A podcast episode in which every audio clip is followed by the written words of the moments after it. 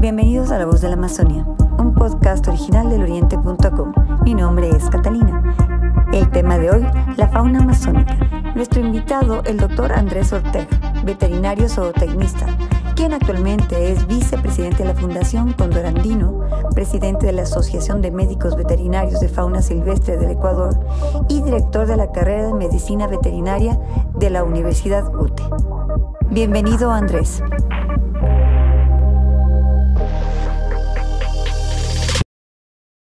Empecemos con nuestra información. Bienvenido a La Voz de la Amazonía, Andrés, perdón. Cuéntanos, ¿qué es la fauna silvestre y qué es la fauna, la fauna exótica? ¿Es lo mismo?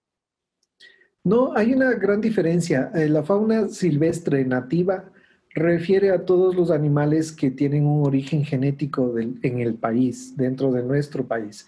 Entonces estamos hablando de un animal, por ejemplo, un oso andino, que si bien es de Sudamérica, pero genéticamente el oso andino tiene su existencia desde siempre en, países de Sudamérica, incluyendo el nuestro. Otro término que a veces confunde es el término endémico. Un animal endémico es un animal que solo pertenece a un área geográfica. Eh, los ejemplos más típicos que tiene el Ecuador son las, eh, las especies que han evolucionado en las Islas Galápagos. No hay una iguana marina en ninguna otra parte del mundo.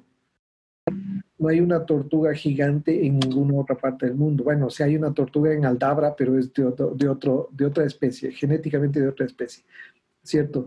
Entonces allí en Galápagos tenemos muchos animales endémicos que solo hay en ese sitio. Acá en el continente tenemos algunas especies endémicas, pero más de anfibios. Este, hay algún, uno que otro mamífero, una que otra ave eh, eh, endémica, es decir, que solo existe aquí en el país. Y un animal exótico es un animal que proviene de otra parte del planeta. ¿ya? Entonces, para que todo el mundo esté claro, por ejemplo, un león es, podrá ser nativo de África, pero para nosotros es un animal exótico, es decir, que viene de otra parte del planeta. Eh, un conejo, el conejo no es nativo de acá, el conejo fue introducido acá.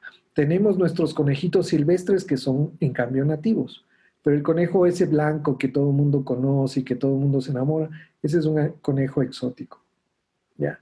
Entonces, así creo que con esos dos ejemplos podemos entender muy bien la diferencia. Perfecto. ¿Cuáles son los problemas de la fauna en la Amazonía? Eh, hay una demanda eh, creada por los citadinos, debemos decirlo así. Eh, las ciudades del país eh, buscan, a personas de las ciudades del país buscan tener un animal de compañía raro, extraño, que no todo el mundo tenga, ¿cierto?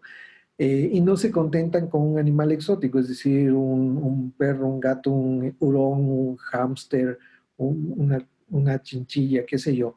Y quiere tener como animal de compañía a un animal nativo, un animal silvestre. Entonces, eh, crea la demanda, es decir, busca a quien le pueda vender un animal de estos. Entonces, un agente de escasos recursos o una persona que vive del comercio ilegal, entonces saca animales silvestres o paga a alguien, algún nativo, para que capture un animal silvestre y lo saca a vender a las ciudades. Entonces hay mucha gente que los compra y entonces ahí genera este, este, este esta norma económica a mayor demanda, mayor oferta. Mientras nosotros demandemos de tener este tipo de animales eh, eh, prisioneros en nuestra casa, va a haber quien lo pague por capturarlos en la selva y los saque acá a las ciudades.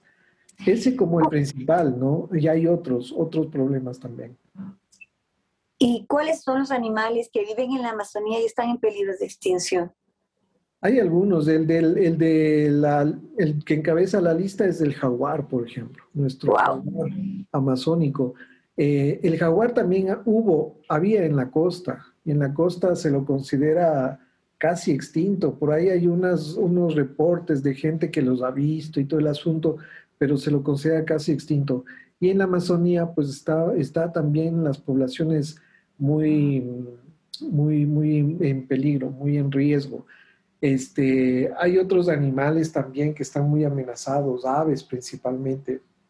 eh, reptiles también, eh, y por el tráfico, por el comercio ilegal, ¿no? Todo el tiempo salen tortugas mordedoras, este, tortugas, eh, las, las, anfibias, las charapas, las tortugas, las motelos, las tortugas terrestres, por ejemplo. Del oriente salen tucanes, salen guacamayos, todo, todo el tiempo. otros animales que se trafican muchísimo son los tigrillos, también este, tigrillos de todos los tipos, ¿no? Eh, y en menor número, pero sí se trafican eh, felinos grandes. Los jaguares no son tan traficados, pero en cambio son víctimas de la cacería ilegal, que es el otro problema de los animales silvestres en nuestra Amazonía. ¿A qué llamamos cacería ilegal? Bueno, aquí en el país, por suerte, todo el acto de cacería es ilegal. No hay cómo realizar cacería con ningún animal, mucho peor con animales silvestres. No obstante, nuestra ley de alguna manera eh, es menos rígida con las personas que practican cacería con animales que no están en peligro de extinción. En tanto que con animales que están en peligro de extinción, nuestra ley puede eh, hoy contempla incluso privación de libertad. Y se habla de, de uno, de tres, de cinco, hasta un poco más años de privación de libertad por quien case animales en peligro de extinción. Ah. No obstante, en áreas protegidas no hay, no hay cómo, no es permitido el realizar cacería. Ahora, hay un tipo de cacería que sí es permitida, que es la cacería que realizan nuestros nativos, eh, las comunidades indígenas nativas. Eh, y esto porque es una actividad ancestral de ellos. O sea, toda su vida desde siempre cazaron para eh, autosustentarse, dice la ley, ¿cierto? Porque es una costumbre ancestral. Lo que no les está permitido a nuestros comuneros es cazar para vender. Porque si cazan para vender como animales o como carne de monte, eh, ellos obtienen un rédito económico y el dinero no es algo ancestral, es algo producido. Entonces no es una costumbre recibir dinero por cacería y eso no les está permitido. Pero a nuestra gente, eh, ellos no entienden la diferencia entre lo uno y lo otro y cazan para vender. Entonces así entrarían en el tráfico ilegal de animales. Entonces entra, en el concepto de comercio ilegal de fauna silvestre. ¿Qué hacer para cuidar los animales de granja de, los predadores y que están en peligro de extinción? Ahí hay varias cosas. Em, primero que los animales eh, silvestres, todos los animales silvestres nuestros le temen al humano. Y entonces uno de los problemas de la cacería es que la gente dice, bueno, yo si le veo al jaguar y el jaguar está atacando a uno de mis hijos, yo le mato. Y claro, cualquiera cree que lo haría y que eso es justificado. El tema es que un jaguar, ni un puma, ni un oso, ni cualquiera de estos animales le va a atacar al ser humano. Hasta ahora, en todos estos 25 años que llevo trabajando con fauna silvestre, yo no he conocido un caso, un solo caso, en donde un animal silvestre ha atacado a un ser humano. ¿Por qué? Porque nos temen los animales silvestres. Lo que sí ha ocurrido es que si es que yo tengo mi vaquita y lo suelto en un terreno X y no la cuido a mi vaquita y a pesar de que sé que está preñada y que sé que más o menos va a parir en tal o cual fecha, simplemente no la traigo a mi casa, sino que la dejo libre, ¿cierto? En algún momento dado, si se da el nacimiento de este animal en una zona cercana a un bosque donde vive un depredador como el jaguar, pues el jaguar en la búsqueda de su supervivencia lo que dice es, wow, tengo comida y comida fácil de obtener. Entonces mata a los animales de los comuneros. Y ahí se crea el conflicto humano-animal, porque el comunero no entiende que el jaguar lo único que está haciendo es intentando sobrevivir. Otro problema es que nosotros hemos reducido tanto el hábitat natural del jaguar, además que practican cacería de los animales presa típicos de jaguar, o sea, cazamos guantas, cazamos eh, saínos, cazamos aves, cazamos caimanes, cazamos otros, otros reptiles. Entonces el jaguar y otros depredadores se quedan sin comida en sus parches de bosque y entonces salen a cazar en terrenos de comuneros. Entonces, una de las tácticas que se está promoviendo para evitar el conflicto humano-animal es conservar los bosques y conservar los animales presa.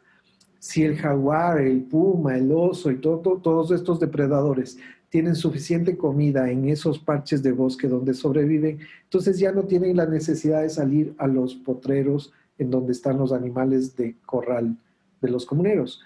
Otras tácticas implica el crear espacios de cuidado, es decir, que en la noche los animales sean estabulados, el colocar cercas eléctricas, el colocar luces que con el movimiento se enciendan, el, que haya sonidos que ante el cual, tal o cual movimiento se provoque un sonido fuerte que le espante al animal, em, al depredador, este, y en sí, en sí eh, olores, eh, siluetas. Hay un sinnúmero de, de estrategias de persuasión, se llama que no son fáciles de instalar. Obviamente requiere dinero y, requiere una preparación para instalar.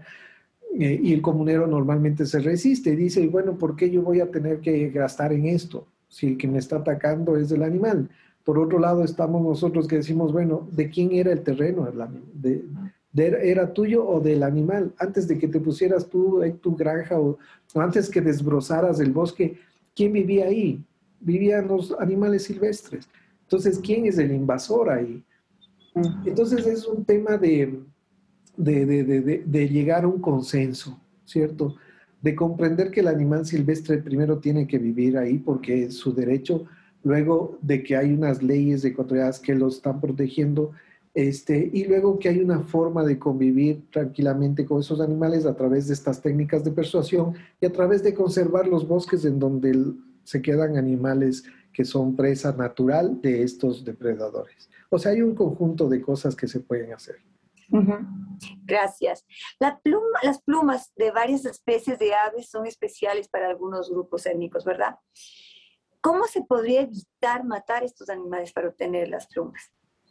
Si es que son de grupos étnicos y ellos practican la cacería por autosustento, la ley les protege. Pero si las plumas provienen de un animal que fue capturado y cazado de manera ilegal, la tenencia de estas plumas es un acto ilegal.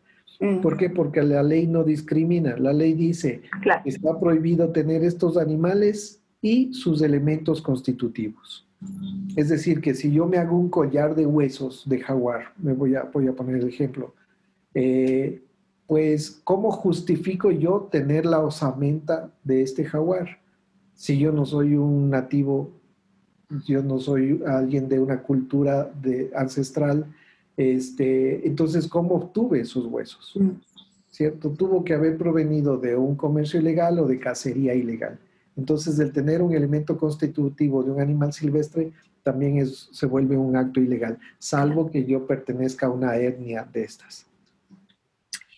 ¿Es posible dar primeros auxilios a un animal silvestre? Es posible siempre y cuando tengas la preparación técnica de aquello. Ah. Es decir, a nosotros nos han llamado muchísimas veces a dar primeros auxilios de fauna silvestre. Y para eso, como médico veterinario, debemos saber cómo, cómo contener a un animal físicamente y químicamente. Entonces, si yo veo un jaguar que esté primero, eh, requiere, está accidentado, eh, ha sido víctima de cazadores ilegales, por ejemplo, y está eh, con hemorragias, entonces yo lo, que, lo primero que hago es primero restringir el espacio del animal, luego aplico un anestésico a través de un dardo y una vez que está anestesiado, entonces aplico todas las técnicas de primeros auxilios, terapia de fluidos, oxigenoterapia, fármacos que, eh, que, eh, controlen el shock del animal, eh, corregir la hipotermia y qué sé yo, todas las técnicas médicas que se aplican en animales eh, domésticos se puede aplicar a un animal silvestre tomando las medidas técnicas que requiere un animal silvestre. Como te digo, si es un animal peligroso, lo anestesio antes. Si es un animal, aun cuando sea silvestre, pero lo puedo dominar físicamente, entonces aplico esas técnicas de manera física. En cuanto a leyes, Em, hemos visto algunos animales silvestres que han sido heridos. Me acuerdo el caso de Tayaira. Tayaira se llamaba la, la tigría. Eh, sí. Dijaira, oh, perdón. Dijaira, em, ¿tú crees que la justicia o digamos las leyes sí funcionan en cuanto a la caza de animales silvestres? ¿Ha funcionado en tu experiencia? No ha funcionado como hemos querido. Han habido algunas personas que se han sido eh, llevadas a la justicia eh, y me temo que los abogados, eh, algunos abogados se conocen los vacíos legales que tiene nuestra normativa. Entonces apelan a esos vacíos legales para atenuar las sentencias. Ha habido, por ejemplo, sentencias con una persona que mató a un cóndor en el Azuay Em, a esta persona le dieron apenas seis meses de sentencia de privación de libertad, siendo que es un cóndor que está aquí en el país, reconocido como peligro de extinción, y esta persona debía tener al menos unos tres años de privación de libertad. No obstante, el abogado argumentó que era una persona de la tercera edad, que era una persona enferma, que tenía alcoholismo, que no sabía diferenciar entre un buitre y un cóndor, y además que era rústico. Hasta ahora me acuerdo del término, que era rústico. No sé en qué parte de la ley decía que una persona es rústica.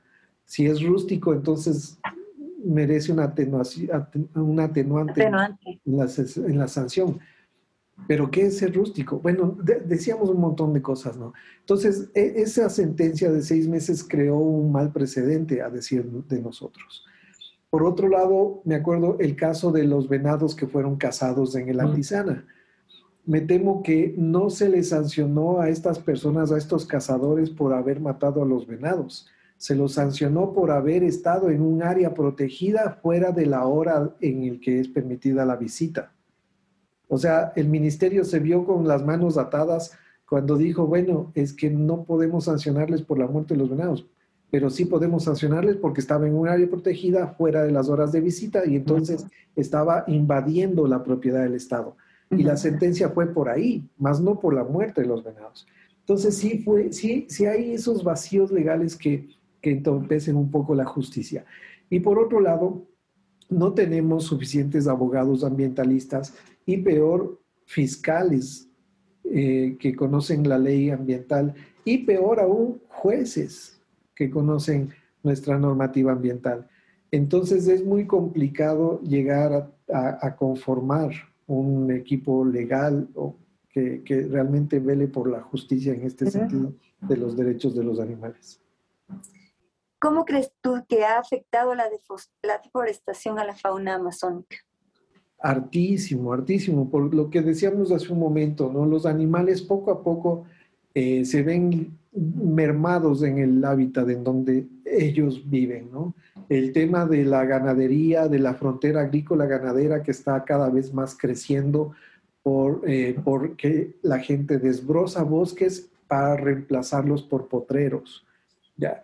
Entonces los bosques se van achicando, achicando, achicando el hábitat de animales presa también se va achicando y por ende los animales silvestres depredadores ya se van quedando sin sus alimentos naturales.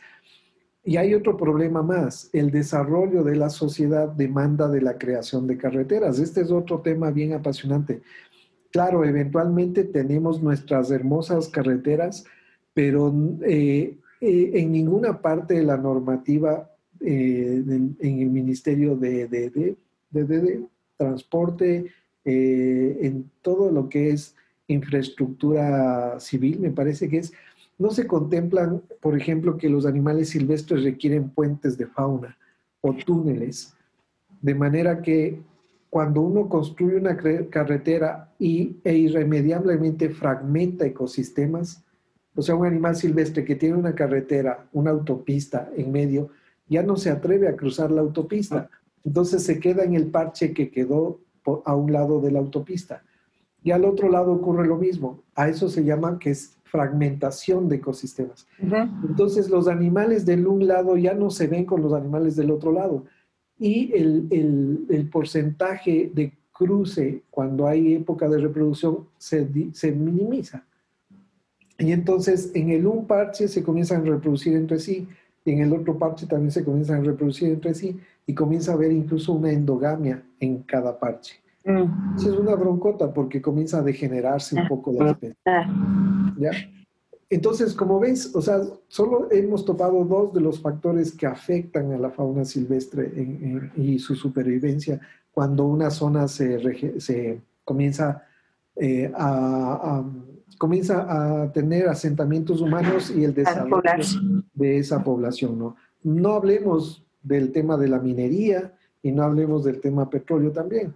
O sea, una minería en el sur oriente del Ecuador, por ejemplo, me acuerdo yo que conversaba con estas personas y yo les decía, pero más o menos cuánto están hablando de desbroce de bosque, porque había que rescatar a todos sus animales.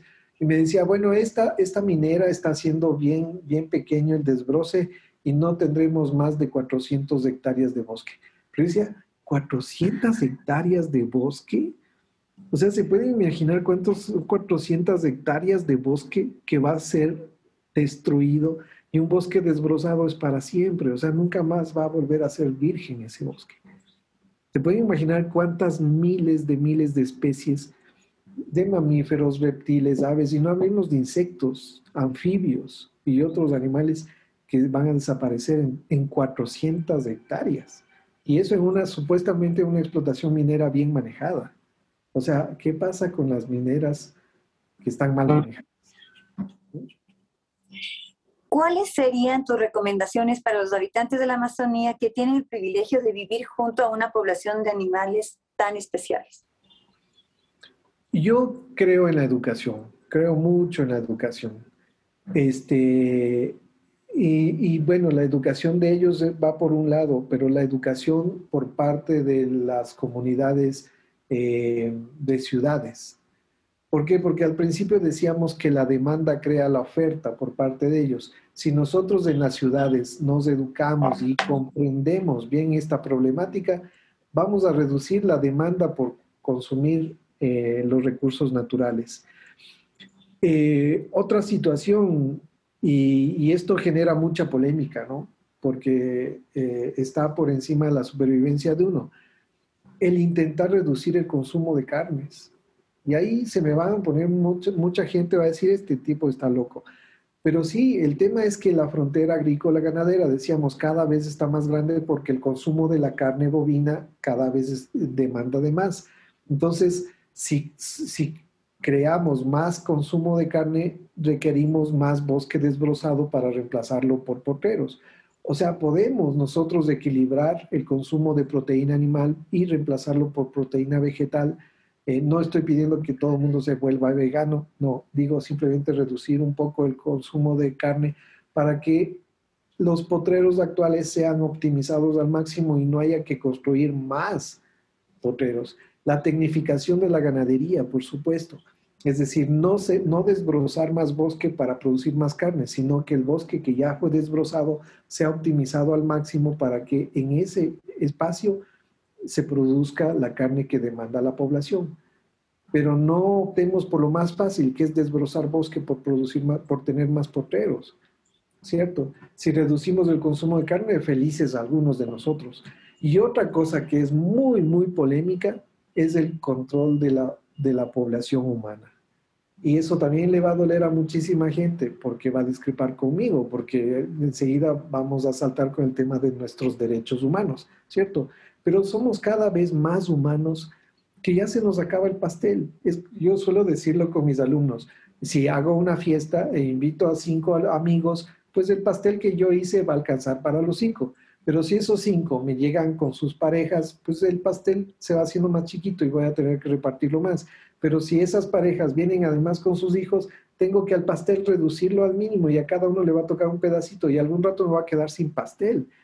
O sea, si nosotros los seres humanos somos los que estamos acabando el planeta, acabando con los recursos humanos, ¿no será que deberíamos pensar en reducir la población humana? Y no digo reducir en, temas de acabar con la población humana, sino reducir la tasa de natalidad para que sea algo, para que el planeta aguante al, al peso que hacemos nosotros los seres humanos al consumir sus recursos. Muchas gracias, Andrés. Súper interesante esta última parte, sobre todo tu forma de empezar realmente me llamó mucho la atención. Te agradezco, sí, realmente sí, porque me, me, salió de todo. Ojalá no te agradezco. nomás ya no te vas a llevar conmigo. No, no, no que va. Muchas gracias, súper interesante, muy recreativo y muy realmente educador todo lo que me acabas de, decir y espero que también a la audiencia le resulte como, como a mí. Muchas gracias, Andrés. No, muchísimas gracias a ti, sin ánimo de ganarme amigo, solo para dejar unas ideas de reflexión nada más para, para que lo tengamos ahí en mente. Hasta aquí nuestro podcast de hoy. Gracias por su gentil atención. Les recordamos que este es un podcast original de eloriente.com. Pronto regresaremos con más información. No olviden seguirnos en todas nuestras redes sociales. Nos encuentran en Twitter, Facebook, Instagram y YouTube como eloriente.es. ¿Quiere convertirse en un reportero de la región amazónica de Ecuador o quisiera escucharnos hablar sobre algún tema particular? Envíenos un mensaje por WhatsApp al 593 990958731. Gracias.